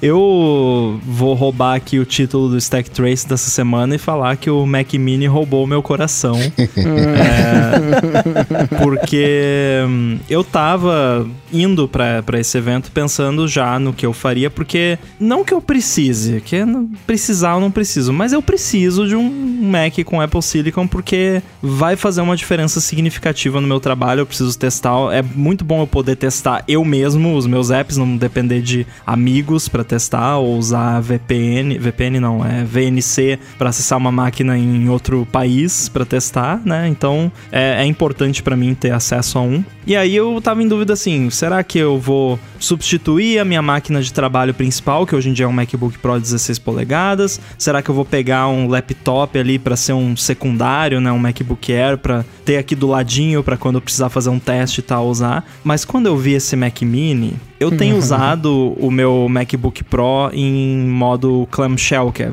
com a tela tampada, ligar no monitor, teclado e trackpad externo. Eu não posso usar mouse por causa de problema de dor no braço. É, então, quando eu vi ele, eu pensei, por que não? E eu vou ser um feliz proprietário de um Mac Mini Olha Apple só. Silicon. Já, já, está decidido. E muito provavelmente ele vai de fato ser o, a minha máquina de trabalho principal. Vai substituir aí o meu MacBook Pro 16 polegadas. E é, é muito engraçado, porque eu tava conversando com um amigo que, inclusive, tem o, o DTK lá, o Transition Kit dos developers. E a gente tava falando, eles bem que podiam lançar um Mac Mini, né? É um Mac tão versátil e a galera usa para servidor e eu tava falando ontem com o, o vice-presidente lá do Mac Stadium, que é um, um, data center de Mac Mini, e os caras já encomendaram 600 Mac Minis desses. Então, assim, é, é, faz todo sentido a Apple ter lançado também o Mac Mini, porque é, precisava de um desktopzinho, né, pra quebrar um galho. Mas aí, no, no seu caso, você vai ter que comprar um monitor bacana também, né? Vai ter que comprar um, um monitor da Apple, porque você tá com aquele 4K, mas é um 4K genérico que você comprou para testar o AirBuddy, não foi? É, eu vou ter que comprar um monitor Bom, não vai ser Esse o da Apple suporte. porque, né, né, teria que lançar o AirBuddy 3 semana que vem pra conseguir pagar a entrada do monitor da Apple, né? Então, assim, vou, vou ter que dar uma pesquisada aí. Inclusive, aceito sugestões. Eu sou muito chato, muito cri-cri. É, assim, eu tô usando esse monitor atual como quebra-galho, que é pra testar aqui a parada, mas quando isso de fato virar o meu setup oficial, eu vou querer um monitor que tenha, que chegue pelo menos perto da qualidade de um monitor do MacBook Pro, por exemplo, que é fantástico. Então, tô aceitando recomendações aí, né? Qualquer que seja mais barato que o da Apple, tá bom. É, são todos os outros, por sorte. É, O... De diferença desse Mac Mini, o mesmo shape, o mesmo tudo, ele é um pouquinho mais leve, 100 gramas mais leve. Vem com o Wi-Fi 6, porta Thunderbolt são duas, no Intel são quatro. No Intel você consegue colocar até 10 gigabits na, na rede, esse só vai até 1, você não consegue colocar 10. Mas de diferença, e também, claro, na questão da memória, né, que só vai até 16. Mas fora isso, não tem nada de diferente. Tem? Não, é mais isso mesmo. Acho que. Acho que ficou bem claro, né, que ia ter algum tipo de. de. Contra, né, nesses primeiros Macs, nessa primeira geração de Mac com chip da Apple. E tá bem claro que os contras são é, portas e memória RAM, né? São os principais contras. Então, ah, é, pô, eu preciso de 10 gigabit Ethernet ali embutido, não pode ser com o adaptador Thunderbolt. Então, só lamento, você vai ter que esperar sair aí o, o Mac Mini topo de linha com o Apple Silicon. Por enquanto, se você quer isso, você vai ter que ainda comprar a versão Intel, que continua disponível, né? A mesma coisa para memória RAM. É, esse foi o jeito mais eficiente que a Apple deu, o que ela encontrou, de ter pelo menos um PC com o processador ARM também para tem algum tipo de apelo para esse público que não é o público dos laptops, né? Então, é, é que nem o Apple Watch 1, enfim, ele tá, ele tá aí para marcar o território, para ser uma opção para quem quiser comprar, comprar, mas é claro que até no caso dos, dos laptops também, apesar de eu, acho, de eu achar que esse sim oferece um pouco mais de benefício em relação à alternativa é, com Intel, ele tá lá para cumprir uma tabela e, e- e tentar ter um apelo para esse público, inclusive como um, um teste para o que eles aprender com esse Mac Mini vai ajudar a informar muito sobre o futuro desenvolvimento de, de- dos, dos Macs de mesa que, que a Apple tem, o iMac, enfim. É, próprio Mac Pro também, lá na frente, né? Claro, ano que vem, que é dois anos, vai saber. Então foi o jeito de, de fincar a bandeira dela aí no mercado de PCs e, e começar a tentar apelar para esse público também e aprender meio no meio do caminho, assim, trocar o pneu com o carro andando, né? Pra fazer ele evoluir, né? Eu fico pensando aqui o que vai ser esse Mac Pro, cara, com, com esse... Não vai ser o M1, provavelmente, né? Já vai ser um M2, M3, seja lá o que for. Mas... Vai ser uma loucura isso. é, E caro, né? Obviamente, talvez consiga Ah, ser é. um pouco mais barato que o Intel. Eu, eu acho que eu fiquei muito surpreso com. Claro que a gente fala de preço aqui, do preço lá fora, que o preço aqui no Brasil é um absurdo, já sabemos disso, mas eu fiquei surpreso com uma redução, porque assim, o que, que eu imaginei? Eu imaginei assim, ah, vai. Tecnicamente deve ser mais barato pra Apple porque não tem que pagar nada pra Intel, né? Que eu não sei quanto que custa pra Apple, mas enfim, é. É tudo da Apple ali, então não precisa pagar nada pra Intel. Não precisa pagar, no caso do. né? Tudo bem que nenhum desses Macs é high-end, né? Ainda. Mas não precisa pagar GPU externa e tudo mais. Então o custo pra Apple vai ser menor. Mas é aquela coisa, né? Eles tiraram o carregador do iPhone e o preço continuou o mesmo, até subiu. Então eu é. pensei assim: não, eles vão simplesmente, né? Abocanhar essa diferença. Mas. Fiquei feliz de ver aí que pelo menos no Mac Mini eles ainda deram uma reduzida. E falando em Mac Pro e o MacBook Pro, cara, curtiram? Cu- Não curtiram? Eu, eu, eu confesso, obviamente, né, que eu, eu quero, eu de tudo eu quero testar o Studio Quality Mics, que eu quero muito ver qual que é essa Ah, qualidade, tá ligado? Vem aqui em casa e testa o meu de 16 polegadas. É a mesma coisa. Mas é a gente mesma coisa? É Eu- a eu- mesma eu- coisa. Pelo que eu entendi, ele era melhor, porque senão, qual que é a Não. vantagem de você é, é, colocar isso na, na apresentação? Tipo, não é uma novidade, tá ligado? Ela precisava mas preencher o eles- quadradinho ali para fazer o É painel. só pra preencher. É porque quando eles fazem esses slides de, de features, eles colocam coisas que já tinham na geração anterior só pra. Porque é um resumão pra todo mundo que, mesmo a pessoa que nunca ouviu falar do MacBook Pro de 13 polegadas, olha ali e já tem um resumão de tudo que tem, né? É, tipo falar que roda o macOS Big Sur. Fala, jura? Poxa. É. Eu entendi essa, essa imagem como uma maneira de mostrar a diferença do Air. Porque hoje os caras estão falando, olha, o Air e o, o, o Pro são iguais. Aí eles colocam ali, olha, mas tem aqui ventoinha no, no Pro. Ou seja, né, vai faz, um vai fazer barulho, sim, mas vai conseguir né, a questão térmica que a gente estava falando, vai conseguir ter um desempenho melhor. O Air, ele tem três microfones e o, o Pro de 13 também tem os mesmos três microfones. Só que não é um microfoninho, são Studio Quality Mics. O alto-falante é igual nos dois, só que né, é estéreo nos dois. Só que no Pro é stereo wide. Sabe-se lá o que, que significa stereo wide. né? Tem, a, a bateria maior, né? O, 20 horas e tudo mais. Ah, o Mas eu- Stereo Wide é um microfone gordinho, assim. pra- Ele é largo. Microfone Não, é de é- peixe. É que é. Não, mas é, mas é o lance da. Se, se o microfone for assim, é o lance da, da- do range de captação dele, né? Ou ele capta, tipo, bem na frente, ou ele pode captar um pouco mais aberto e tal. Tem- isso. Eu fico, in- sinceramente, eu tenho dúvida. Na- Compro o Air ou compro o Pro de 13? Antes era mais fácil de definir. Agora tá naquela coisa que a Apple falou: olha, se você for fazer um- uma tarefa né, de longo processamento, né, que a máquina esquenta, aí você precisa de um, de um Pro, porque tem um sistema de, de resfriamento. Mas agora deu uma confundida ali, tem que colocar a mão nesses produtos para ver a, a diferença. Ele é igualzinho ao, ao anterior, né? só tem o Wi-Fi 6, como a gente já falou, e o mesmo shape, mesmo peso, mesmo, mesmo tudo, só vem o Wi-Fi 6, se lembro bem. Ah, eu acho que pra.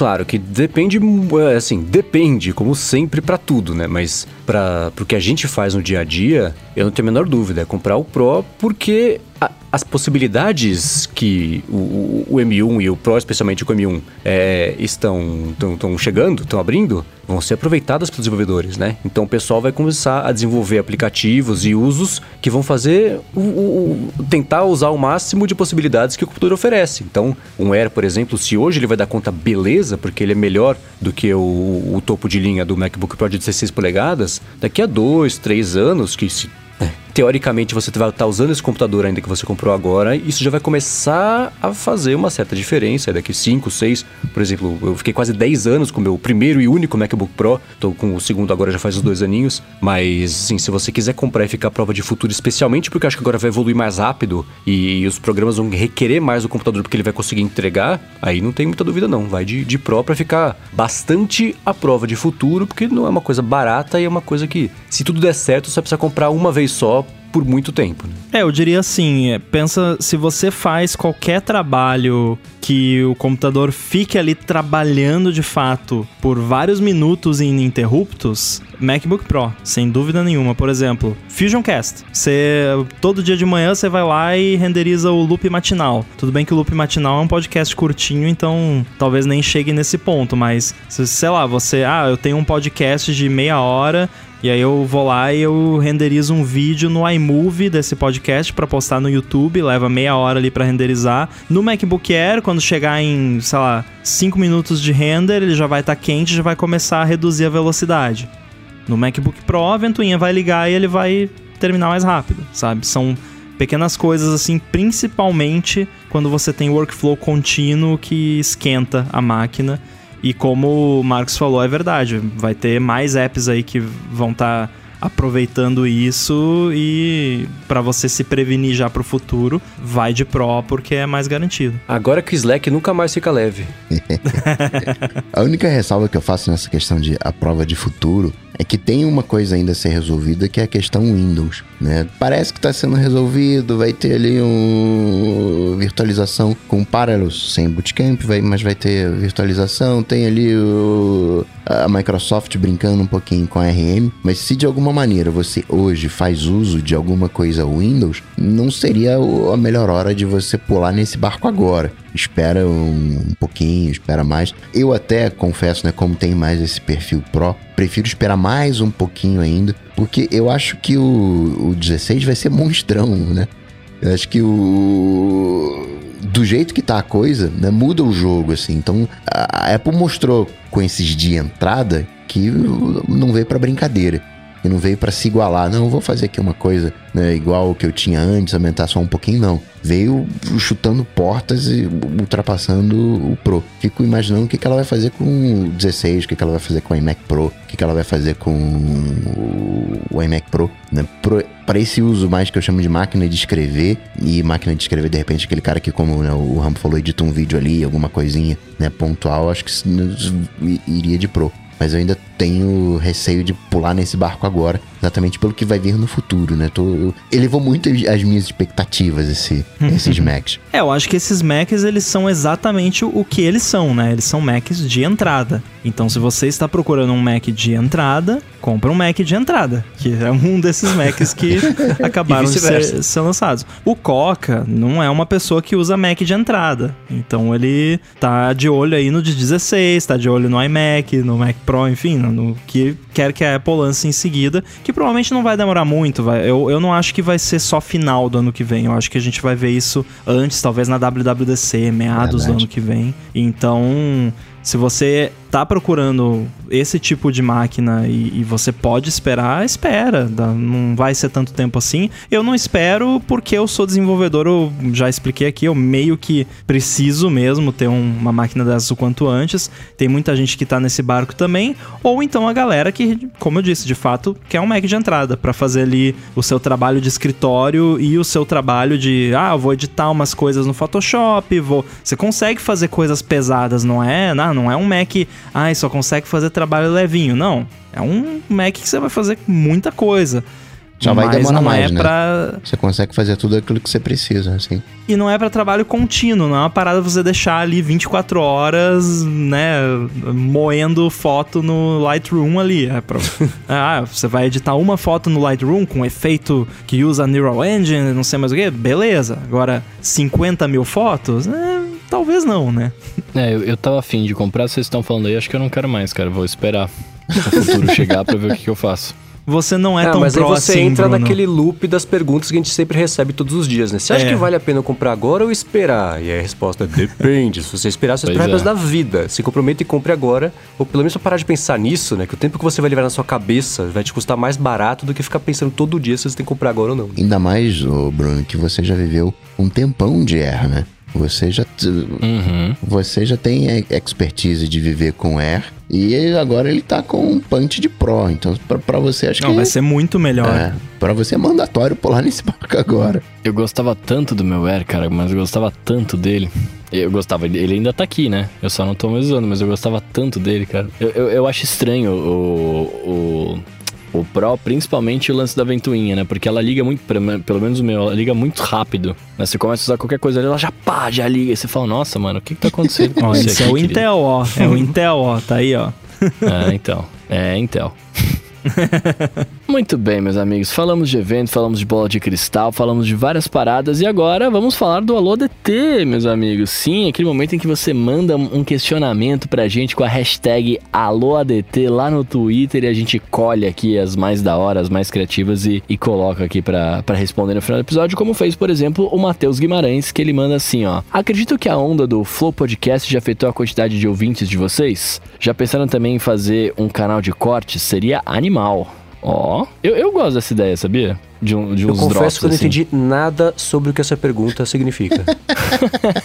Você conhece o Flow Podcast? Vocês conhecem o Flow não. Podcast? Não. Não. Eu conheço, conheço. Vou, vou explicar pros meninos, assim, ó. Basicamente é um podcast, né? Que nem qualquer outro podcast, que as pessoas ficam trocando ideia, olha só que curioso. É... Só que como o programa deles dura, tipo, duas, três, quatro horas, tá ligado? Que os caras... Eles de quem? É o nome chama é o Flow, é isso? É Flow Podcast, é quem faz é, é, o, é o Igor e o Monark, que são, né, eles eram youtubers de game e tal, e montaram o Flow pra trocar ideia com a galera. Tipo, eles trocam ideia de vários assuntos, né, aleatórios, tipo, gente de direita, de esquerda, eles falam de tudo aberto, não tem, não tem censura de nada lá, o que eu, a minha, me atrai bastante. É, e aí eles colocam no YouTube, eles fazem uns cortezinhos, tipo, sei lá, o, o podcast tem quatro horas, mas eles pegam alguns assuntos e põem no YouTube lá com, tipo, oito minutos, dez minutos, uma parte do assunto e, e põe pra galera ver, né? Porque é filmado também, não é só, só áudio. Isso é uma coisa muito legal. Eles pegaram o modelo do Joe Rogan, basicamente. Aqui eles têm é. um estúdio, eles têm microfone, tudo é gravado. Eles colocam esse estúdio para jogo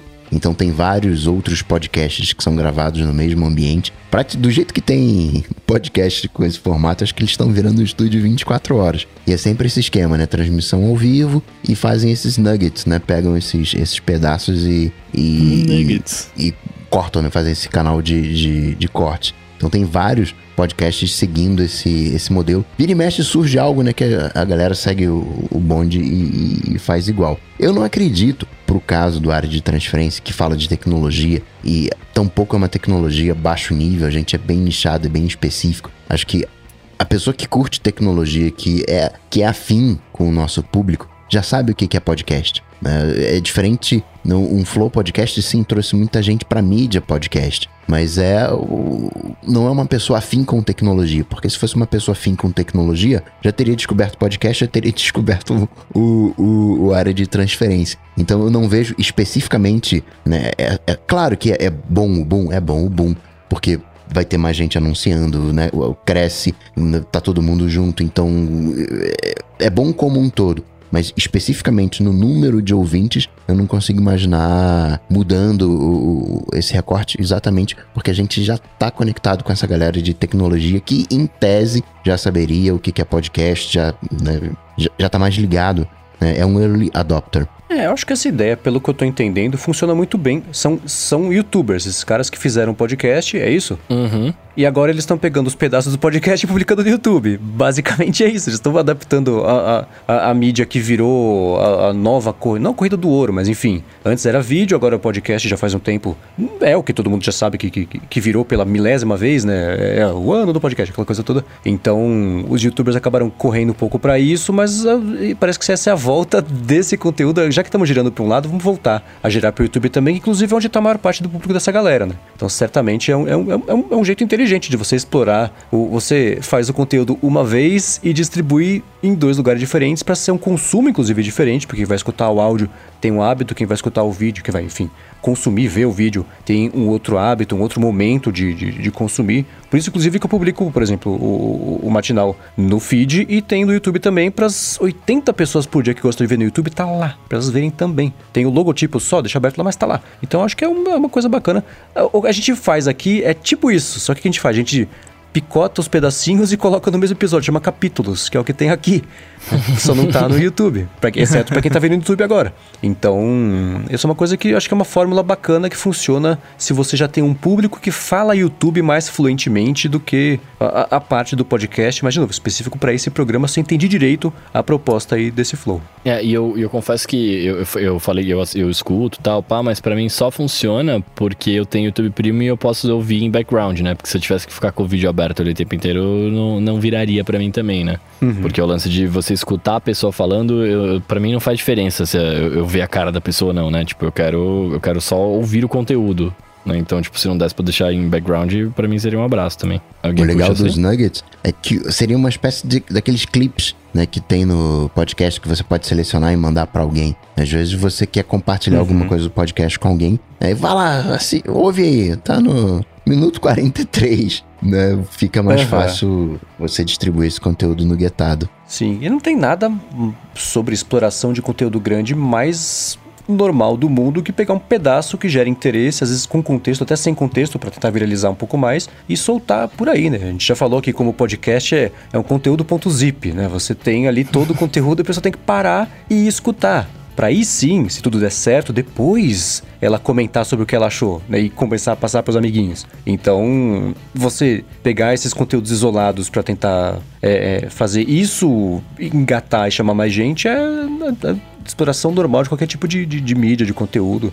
É, é evento faz isso, né? Você faz o evento inteiro de duas horas, a palestra, exporta meia horinha ali, cinco minutos que seja, um pouquinho ou um, um pocão, para viralizar de um jeito diferente e aumentar essa exposição, como não seria com vídeo de duas horas é, para todo mundo. Né? Esse é um formato comum, né? No, sim, já é usado por programas de TV, sei lá, o, o John Oliver lá, Ellen DeGeneres posta lá um, um trechinho de um minuto do programa que dura um tempão, então. Mas é, tem, tem o seu espaço. É, e, e eles foram exatamente geniais por perceberem isso, se aproveitarem disso. Foram os primeiros a fazer, pelo menos os primeiros a fazer em larga escala, e vem todo mundo seguindo essa onda. Muito bem, pra gente finalizar aqui, ó, o Léo Carvalho, ele tá mandando pra gente que ele leu uma matéria, né, que contou a história de um usuário do Google que teve a conta bloqueada sem motivo, e ele perdeu tudo lá por 15 anos, né? Ah, ele queria um conselho pra entender a melhor estratégia de backup da gente, já que é difícil conseguir das, das gigantes. Esse é o problema com o conteúdo gratuito. Olha, eu não uso nenhum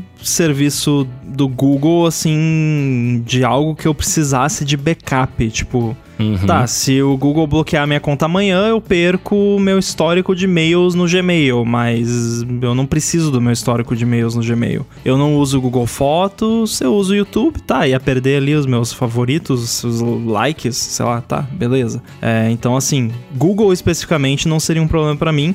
Eu sei que ultimamente tem rolado um- uma série de problemas aí. Não sei se é um daqueles casos onde acontece um caso e aí a coisa vira notícia e aí todos os casos passam a virar notícia, né? É que tem rolado, eu vi alguns casos recentemente de pessoa que simplesmente o Google vai lá, corta a conta da pessoa do Google porque sim e acabou. E é isso. Tchau. É, sem explicação nenhuma, sem motivo nenhum, sem forma de apelo, nada. É, o que é horrível, né? Não tô dizendo que não seria péssimo se acontecesse comigo, seria, mas eu não perderia nenhuma informação valiosa que eu não tenho backup, então eu não sei dizer assim. Agora, se, se a- fosse o Apple ID, aí a conversa seria bem outra, mas eu não conheço nenhuma história de nenhuma pessoa que teve o seu Apple ID cortado do nada. Conheço de de hacks e de outras coisas parecidas, mas não de, tipo, a Apple foi lá e cortou o Apple ID da pessoa. Esse é o problema quando você usa serviços de terceiros, principalmente serviços gratuitos, né? O Google É. já treinou a inteligência dele de fotos. Falou, galera, já peguei as fotos aqui que eu queria pra treinar, treinar o que eu precisava. Então vou acabar com esse negocinho de, de armazenamento ilimitado de fotos. Daqui pra frente vai contar o teu espaço, pronto, acabou. As, as coisas gratuitas, elas acabam tendo uma data de validade. né? A partir do momento que o Google não vê valor ali naquelas fotos, armazenar naquelas fotos, já atingiu o objetivo que era aumentar o número de usuários, como fez também com o E Google agora um Suite. monte de gente vai descobrir que o backup do Google Fotos, de graça, redimensionava as fotos todas para 16 megapixels e os vídeos para 1080p. O pessoal vai tirar isso de lá e vai querer ver na resolução gigante e não tem mais, porque fez o backup lá, deixou lá, a hora que tirou, pronto. Foi uma lavagem de arquivos para pior. também tem, tem isso. Então, é, eu a única maneira de você ter a segurança é se o dado tá com você. Não tem jeito. É, os e-mails importantes, eu faço backup dos meus e-mails importantes. Então, minha conta de Gmail, meu Apple ID, ele pode ser cancelado que eu não vou perder essas coisas que são importantes. E hoje o- é tão barato, né? A gente fala, caramba, né? O, o Gmail tem 15 gigas né, de espaço, 20 gigas, sei lá, né? O, o máximo. Isso vai dar 20 centavos, né? De um backup por mês. Se for em real, um real, né? Por mês, 10 reais por mês, 12 reais por mês. Vale super a pena você fazer isso, né? Então eu sempre tento trazer o dado para mim. Uso sim os serviços pela facilidade e tudo mais, mas só que eu dou um jeito de pegar aquilo ali e trazer para mim. Todos os meus arquivos de Dropbox, todos os meus arquivos de Evernote, tudo de Apple ID, Gmail, tudo, tudo, tudo, tudo, né, tá a única coisa que eu não tenho seriam os vídeos do YouTube, né? Que eu perderia, né? Cancelou o YouTube, eu não perderia. Aí sim eu perderia esses vídeos. Acho que de resto eu, tenho tudo. É, eu tenho, eu fiquei pensando agora assim, se eu perdesse todos os meus, eu entrei agora no meu e-mail, tá zerado. Não teria nada importante lá que me faria falta, que eu não ia conseguir mais fazer nada assim. Se eu perder todos os meus e-mails da vida, eles só estão lá porque vocês sabem que eu não tenho a menor vontade, tempo ou disponibilidade de ficar organizando e-mail, porque é a maior tarefa a troco de nada da vida, porque você tá tentando organizar uma coisa sobre a qual você não tem controle, que as pessoas que bagunçam sua caixa de entrada, né? Então eu lembro quando eu comecei a trabalhar com publicidade, que o pessoal tinha lá as pastas do e-mail, organizava por projeto, por cliente, se já terminou o trabalho, se não terminou, eu falei, nossa, o tempo que vocês passaram organizando esse negócio, estava pronto o projeto já. E não, não vence, né? É uma coisa que não tem o que fazer. Então, é, é uma coisa que eu dei, passei a dar cada vez menos importância e dá certo pra mim, porque, sim, no, no meu dia a dia, e-mail não faz a menor falta. Se sumir, sumiu. Fotos, por exemplo, claro que é outra coisa, porque são memórias, a viagem, é, tá, tá tudo ali. Fotos eu deixo tudo armazenado no, no iCloud Drive, lá no backup automático, em fotos de alta resolução é, do, do, da Apple. Se sumir, aí sim vai ser um problema. Mas de novo, né, que nem o Rambo comentou agora, não conheço nenhum caso de uma conta que foi bloqueada e deletada irrecuperavelmente, irrevogavelmente, unilateralmente da Apple. E que não tenha dado para resolver. Então eu fico É, mais tem tranquilo de alguns deixar por lá. casos de gente que perdeu o arquivo, perdeu foto e tal, mas ah, o suporte da Apple resolveu, né? Então, assim. Exatamente. ma- mas não tem Eu- caso assim a de chave tipo, tá aí. né? Oi, tudo bem? Bloqueamos sua conta. Valeu, falou. É, exato. Abraço. Essa, eu vou deixar aqui na descrição do episódio esse, esse caso que, que, que, que o Léo Carvalho mandou, que é, acho que é uma matéria da Bloomberg. E é isso, ele acordou um dia e tava bloqueada a conta dele do Google. E eles falaram, não falaram nada, na verdade, né? Assim, tá bloqueada e pronto. Se vira e não tem o que fazer e não tem com quem falar. E é um, caos, né? E eu lembro quando apareceu esse caso, várias outras pessoas, ah, aconteceu comigo também. E é isso, não tem o que fazer. É como se durante pro dia a conta tivesse parado de existir e pronto. Você não tem, não dá pra ligar pra lugar nenhum, pra mandar e-mail pra lugar nenhum. Não tem o que fazer, né? Então, isso é um problema. Então, backup é assim, pague pelo seu backup, escolha uma empresa que não seja um Google da vida que a cada três semanas muda de ideia, mata produtos loucamente e, e, e, viu, o principal acho que é você ter o controle sobre os arquivos, deixar no HD e no serviço pago, um Backblaze da vida, um, como é que chama o outro? DigitalOcean? DigitalOcean é. tem armazenamento a mais, mais específico de backup. Tem o Wasabi né, É, de, de backup, você tem o B2 do Back, Backblaze, né, que é também uma, uma outra alternativa. Isso que o Mendes falou Aquele do- Glacier da Amazon da também. Amazon também. O que o Mendes falou de desse exercício, né? Se eu sumisse aqui os e-mails, é legal você fazer isso, né? De você pegar todas as suas coisinhas, verificar onde você tem dados e se imaginar sem aquilo. Porque sem uma conta Google, você também perde a sua agenda, você perde os seus contatos. né? Como é que você vai entrar em contato com as pessoas que, que você perdeu? E aí você consegue ver qual é o valor daquele dado. Que, que valor eu dou pra isso aqui? Ah, isso aqui é importante pra mim. Ah, isso aqui não faz a menor falta. E aí você vai mon- montando esse quebra-cabeça, né? Você sabe onde é que. Fazer um mapa, né, do- dos seus dados, onde é que tá o quê. E se aquilo for importante, você faz um, um backup. É por isso que eu usei o exemplo do Apple ID pra mim, né? Porque assim, se eu perco meu Apple ID, eu perco todos os meus contatos, todos os meus lembretes, todas as minhas notas, todas as minhas mensagens, todos os meus e-mails, todas as minhas fotos. Então, assim, né? É, é outro nível de confiança do que o meu e-mail do Gmail, que é basicamente uma caixa de spam, que eu só uso ele pra cadastros e coisa que no fim das contas acaba sendo só spam, né? Muito bem, se você quiser ver os links de tudo que a gente comentou, vai estar aqui nas notas do episódio para você conferir. Vá lá, por favor. Queria agradecer mais uma vez aos nossos adetenses que estão vindo com a gente aqui, a toda a galera que está ouvindo a gente também, ao Eduardo Garcia pela edição deste maravilhoso podcast, ao nosso patrocinador desse episódio, que é a Bancada dos Sonhos e a agência Purpose, e também, claro, aos meus queridos co-apresentadores dessa edição, meus amigos. Se quiserem falar com vocês, como fazemos? Me segue lá no Twitter, arroba underline inside, e também pode ouvir o Stack Trace lá no 9to5mac.com. Valeu. Bom, se eu hoje estava meio desanimado, desculpa aí, pessoal, mas é porque com esse peso da bola extra, do, do- da bola de cristal, eu ainda não me acostumei com o peso, então eu tô com a coluna um pouco torta. Nas costas? É, não, aqui no ombro, aqui, assim, né? Tá com três de um lado e, e quatro no Ah, outro, tipo tá. patente, assim, de, de, de general. Então tô me acostumando, mas semana que vem volta tudo normal. E pra falar comigo, vocês sabem, só ir lá no Google, bater com a Que a gente troca uma bola. Bom, eu sou MVC Mendes no Twitter e no Instagram também. Apresento o Loop Matinal, podcast diário de segunda a sexta do Loop Infinito. E escrevo todo domingo a coluna semanal, porque é todo domingo, do iFeed.pt. Show! Eu sou arroba Bruno Underline Casemiro no Twitter e no Instagram mais próximo de você. E é isso, meus amigos. Tudo dito e posto, a gente volta na semana que vem. Valeu! Valeu. Tchau, tchau. Valeu.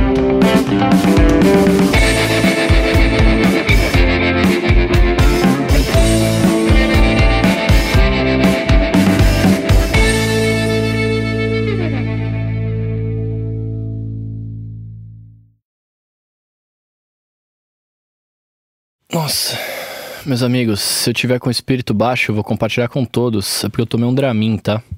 Então, me conta a sua experiência do Dramin. Eu fiquei curioso, Nossa. porque você falou que você ficou doidão. Mas assim, Cara- eu, eu tomei Dramin algumas vezes e eu não fiquei doidão, só fiquei com sono. Nossa. Me Então, deixa mas eu- retardado no dia seguinte, Dramin. É, ent- vo- você você já ficou bêbado de sono, né? Que, os, que a gente brinca, que você tá com tanto sono, tão cansado que você fica meio louco, assim, que você fala, nossa, tô doidão e tal. Não, eu tô bêbado de sono nesse momento, porque eu acordei cedo pra caramba hoje e trabalhei muito. Essa, mano. Cara, se eu contar meu dia de derrota pra vocês, vocês, não- vocês não, não acreditam. Mas, cara, eu, eu tomei o, eu tomei o Dramin. é, E aí, eu tomei Dramin junto com o Flanax, porque o médico mandou. Eita. E Flanax é relaxante muscular, né? Nossa, E, cara, mas tá de pé. Nossa, mas que- que- você pode falar qual foi o problema que você teve? Porque é- Eu vou resumir a história. o que aconteceu foi o seguinte. essa combinação é um pouco incomum, assim, é um pouco estranha. Não, o que aconteceu foi o seguinte, eu acordei hoje normal, tal, tipo, eu tava com muita dor de cabeça ontem, mas aí eu dormi, a vida passou e seguiu. Aí hoje eu acordei normal, tal, é, almocei, aí quando eu terminei de almoçar, eu tava conversando com um amigo, que ele tá com pressão alta, tal, e aí ele, é, a gen- a gente conversando sobre medir pressão, porque minha mãe tem também, pá. Aí ele falou assim, "Ô, você mede sua pressão? Eu falei, cara, não, não tenho nada, não sinto nada. Aí ele, não, mede aí, mede aí. Eu falei, não, de boa, não, mede aí, cara. Aí beleza, eu medi. aí, cara, pasmem, deu 17 por 10. Caraca! Mano, não, aí, aí calma, aí se liga. Pra quem Aí não eu falei- sabe, isso é alto. Tá. Isso é alto É pra caramba. isso é alto, alto pra cara. caramba. Aí, só que, tipo, eu tinha acabado de almoçar, só que eu almocei um quiche e uma salada. Eu falei, cara, não pode ser, tá quebrada essa máquina, né? Aí colei na minha mãe lá, falei, mãe, mede aí. Aí ela mediu a dela. Deu, deu certinho, 12 por 8 lá, ou 12 por alguma coisa, mas deu certo. Falei, ah, a minha tá errada. Aí medi de novo, de novo, 17 por 10. Falei, caralho. Aí medi minha mãe, deu certo. Aí mediu de novo, deu errado. Eu falei, mano, eu acho que eu preciso do pronto-socorro, né? Porque alguma coisa tá acontecendo. aí eu fui pro pronto-socorro. Só que quando eu fui. aí eu fui, tava indo, parei no farol. A... Eu, eu tava dirigindo o carro, né, tal. Aí eu parei no farol. Cara, de repente eu escuto um barulho assim, tipo um plaf. Aí eu falei, caramba, o que, que foi isso? E eu tava de vidro fechado, foi dentro do meu carro, né? Aí eu falei, mano, o que que aconteceu? Aí eu olhei pra trás pra ver se tinha alguma coisa, né, no chão, na rua tal, não tinha nada. Fui mudar de pista, a minha direção não virava. Tipo, ela tava dura, tá ligado? Nossa. Deve ter descolado, tipo, não sei se é descolado, eu não sei, eu não, eu não entendi carro. Deve ter caído, tipo, é, alguma coisa da direção que faz ela poder virar, né? Só que, tipo, não é que ela não tava virando, ela parecia que o carro tava desligado. Sabe quando direção hidráulica, quando você- o carro Sim. tá desligado que fica duro, fica pesadaço? Tava assim. E acendeu no painel uma luz de bateria do carro. Só que o carro tava ligado, ele continuava ligado. Eu falei, mano, o que que tá acontecendo, né? Aí que eu tava perto de casa ainda, né? Então eu, eu consegui ir pro lado, estacionei o carro, tipo, deixei ali na rua e tal, mas numa, entre aspas, vaga. Aí voltei pra minha casa de Uber, porque era, era perto, mas não tão perto, né? Pedi um Uber, voltei pra casa, peguei o carro da minha mãe, aí eu fui pra lá e aí pedi pro meu pai é, pegar, um, pegar um guincho pra ir pro. pra trazer o carro pra casa, porque eu ainda tava preocupado com a minha pressão, né? Caraca, que zica. Não, cara, vai vendo. Aí eu tava preocupado com a minha pressão. Aí, beleza, fui pro, fui pro hospital tal. Aí chegou no hospital, eu fiquei tipo duas horas esperando, porque tava lotadaço. Né? Aí fiquei lá esperando as duas horas tal, a pressão baixou, lógico, né? Tipo, aí ficou. Aí quando mediu na hora do médico, tava 13 por 10. Que ainda é um pouco alto, né? Mas, tipo, de 17 pra 13, temos uma variação boa aí. É, não fiquei desesperado, porque eu olhava toda hora no Apple Watch ali pra ver se os batimentos estavam elevados ou não. Eles estavam normais. Eu falei, bom, morrendo eu não tô, tá tudo bem, vamos, vamos ver o que acontece. Estragar o carro te relaxa, Bruno. Ah, cara, é, o carro era menos importante nesse momento, né? Aí, só que aí o que, que, eu- que, que rolou, né? Eu falei, mano, eu preciso ver o que, que é. Daí o médico viu e tal, falou, ah, é, aí ele me deu pra tomar Dramin e Flanax, falou, se não, em dois dias você vai estar zerado. Se não passar em dois dias, aí você precisa realmente voltar aqui e tal, mas eu pretendo ir num cardio fazer check-up, porque já tô na idade, né? Ou seja, o médico praticamente falou pra você, tem que dar um boot, né? Exato. Falei assim, cara, reinicia e vê o que acontece. Só que aí eu fui. Isso, cara, isso era um tipo. Eu comecei a fazer esse processo, era uma e meia da tarde, mais ou menos, né? É, eu fui. Eu consegui ir pro estúdio, eram tipo 5 horas. Aí eu cheguei no estúdio, comprei o remédio e tomei. Só que aí eu tomei os dois, velho, eu fiquei como se eu tivesse, tipo, sei lá, é, tomado um monte de cerveja e tivesse meio tonto de alcoolizado. Saca? Eu só não tava alegre, né? De sen- de sentido de estar feliz. Mas eu tava com a mesma tontura de estar bêbado, saca? E eu não podia dormir, porque eu tava no estúdio, né? E aí, eu, cara, eu passei, eu, eu passei das 5 até umas 10 e pouco, assim, meio zoado de, de sono. Aí agora já passou, mas eu ainda tô meio derrotado, tá ligado? Sabe quando você. Seu corpo vence o sono, ele fala, ah, segue aí, mano. E vai. Né? O. Sobreviva. Tô É, nessa eu- situação agora, só que sem remédio. Cara, o. eu acho que deve ter sido a combinação dos dois, porque eu já tomei Dramin algumas vezes, eu conheço várias pessoas que tomaram também e nunca ninguém teve esse efeito, né? Geralmente o que pega mesmo é que dá sono só. E é um efeito colateral, né? Que Dramin é pro estômago e dá Exatamente. sono. O pessoal toma É pra mais enjo- pra é um dormir remédio pra que enjoo, pra... né? É, é. É, eu tomei Dramin acho que uma vez só pra, pra coisa de estômago e nas outras vezes foi pra dormir em voo.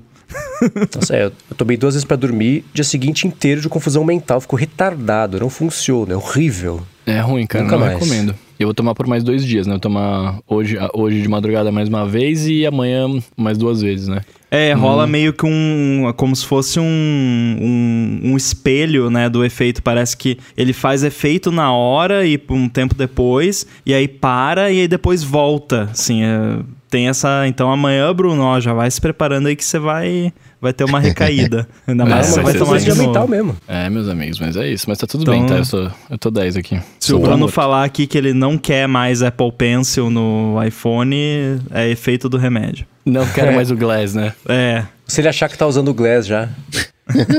Alucinando.